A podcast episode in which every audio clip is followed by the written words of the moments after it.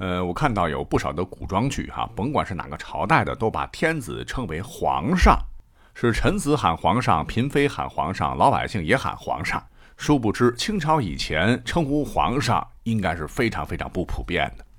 那么，除了皇上这个称谓，我们也可以回忆一下哈，在宫廷剧中，天子还可以用到哪些称呼呢？对我听到有朋友说，陛下也是一个尊称。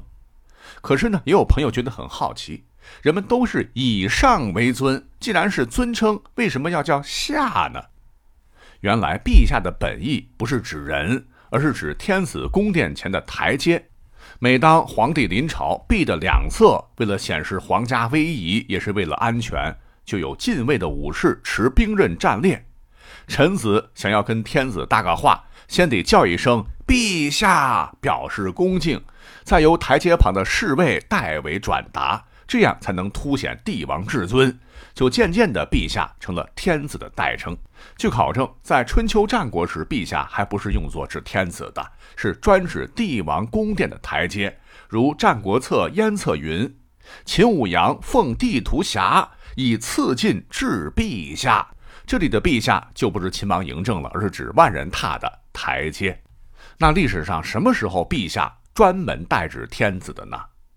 据考证，是从司马迁所写的《史记》当中才开始有记述的，故而有一些历史剧，如果是在先秦时，万不可用陛下称君主，当时的诸侯王大多自称为寡人，否则那就是穿越。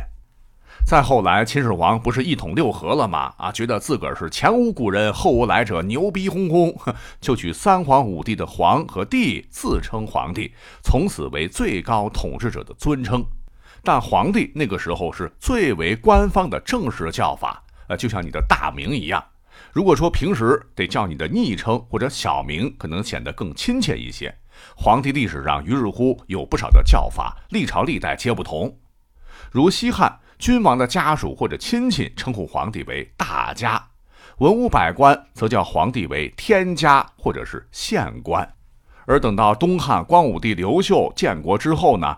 皇帝又被称呼为国家，对，就是今天我们常听到的那个国家，也许是普天之下莫非王土，全国都是他家的原因吧。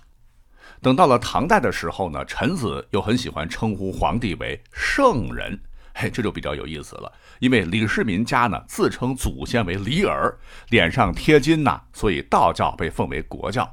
李耳又是太上老君的化身之一嘛。而老子《易经》也常说：“圣人南面而听天下，向明而治，将圣人代指最高领导人。”这李家道教又将这个修仙得道者分为真人、智人、圣人和贤人四个层次。所以呢，唐朝李姓皇帝很乐于臣民称自己为圣人，超凡入圣，仙气飘飘。但是呢，在唐朝的皇宫之内，可能还是为了接点地气吧。皇帝的家人、仆人还可以称皇帝为宅家或大家。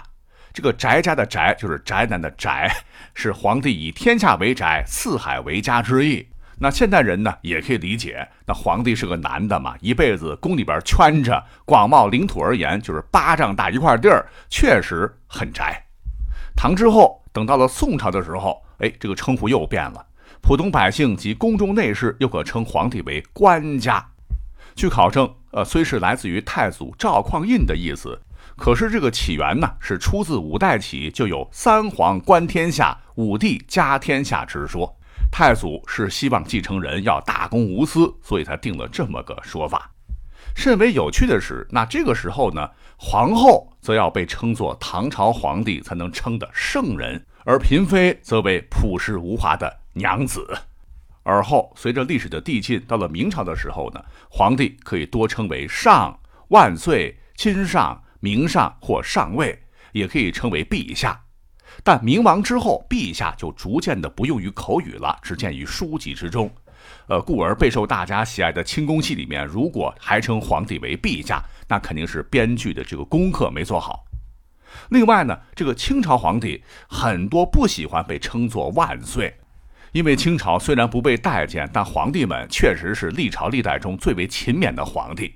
比较务实。比方说雍正爷，那起得比鸡早，睡得比猪晚，一天就睡几个小时，其他时间呢都是在处理政务批奏折，加班狂魔，很讨厌别人口头称他为万岁，更讨厌奏折中谁拍马屁写什么万岁，觉得把心思用在公务上会比较好。谁胆敢不听，那就小心丢官吧。而前头也讲了，陛下为下是尊称，皇上为上也是尊称。那清朝时可能分得更细一些，像皇太后或皇太妃长辈对晚辈可称天子为皇帝，而皇后、嫔妃、满朝文武，甚至是民间百姓，皇帝的不能说，而是要称皇上，以示谦卑。这事儿呢，末代皇帝溥仪写的自传，我的前半生曾验证过哈。所以说，若是清宫戏，皇帝、皇上、陛下、万岁爷还傻傻分不清，那真的要打屁屁啦。